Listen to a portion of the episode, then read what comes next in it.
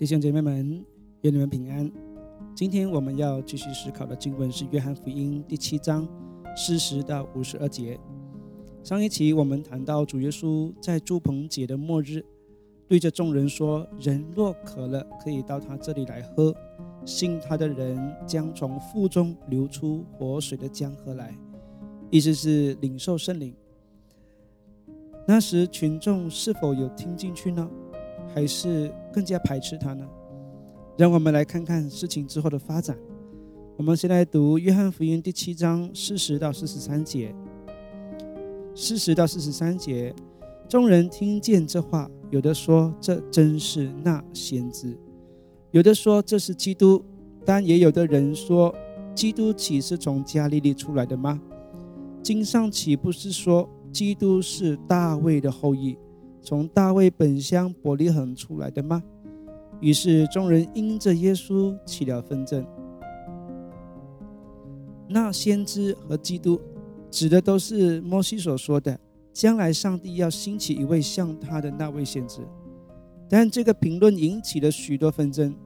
从福音书来看，最大的纷争不外乎就两个：一个是他们无法接受这位弥赛亚不遵守当时。非常看重的安息日的规矩，而主耶稣不止一次在安息日一并赶鬼，这为他们感到困惑。第二就是关于他的身世，因为米迦书五章二节如此预言说：“伯利恒的以法他，你在犹大诸城中微小，将来必有一位从你那里出来，在以色列中为我做掌权的。他的根源从亘古从太初就有。”显然，他们不知道主耶稣是在伯利恒出生的，仅知道他从加利利来。事实上，加利利只是他服饰的主要据点，并非他诞生之地。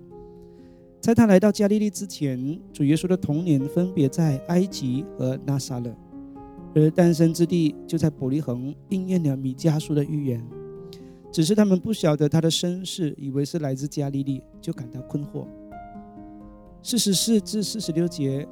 其中有人要抓拿他，只是无人下手。差役回到祭司长和法利赛人那里，他们对差役说：“你们为什么没有带他来呢？”差役回答说：“从来没有像他这样说话的。”是的，从来没有人像他这样说话的。主耶稣的教导带有权柄，又不看人的情面，勇于责备当时具有高地位的领袖们的教导。主耶稣不畏惧外在压力。忠实的传讲神的话，这样的教导，连他的敌人听了他的教导之后都要佩服。今天有多少传道者又能够这样不为人情压力、执事压力等等而传讲神的话呢？我想，若有人敢这样说，必定得罪许多人，甚至被解雇。四十七节到四十九节，法利赛人说：“你们也受了迷惑吗？”官长或是法利赛人，岂有信他的呢？但这些不明白律法的百姓是被咒诅的。谁是不明白律法的呢？自以为明白的，反而不明白。官长和法利赛人都不信他，凡是不信他的，就是不明白律法。因此，他们所说的咒诅落在他们的自己头上。他们不但不明白，还教导人错误的律法。因此，主耶稣就说。瞎子领瞎子，两个都要掉进坑里。主耶稣还说，他们手上拿着钥匙，那些想要进入天国的，他们还阻止他们进去，他们的罪就更加重了。五十至五十二节，内中有尼哥底母，就是从前去见耶稣的，对他们说：“不先听本人的口供，不知道他所做的事，难道我们的律法还定他的罪吗？”他们回答说。你也是出于加利利吗？你且去查考，就可知道加利利没有出过先知。尼哥底姆是法利赛人，也是犹太人的官，算是有崇高地位的人之一。他是少数追求真理、不被自己的宗教传统束缚的人。他甚至愿意放下身段，在夜里来见耶稣，请教他。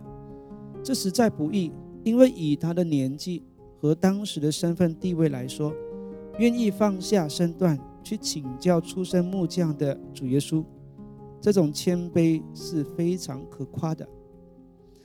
在主耶稣死的那天，他还带着一百斤的香料公开高抹耶稣，为他安葬了。他这样公开行动，必定动摇他的地位和社交圈子，也很可能会被逐出犹太公会。不过，尼哥底母愿意这样公开行动，就表明他已经不在乎这些，以行动证明他愿意跟随主耶稣了。这是今天的读经分享。若你觉得这些读经分享很好，也欢迎你分享出去，让更多人受益，一起来认识约翰福音。也欢迎在底下留言你对这些经文的看法，一起讨论研究和学习。我们下期再聊。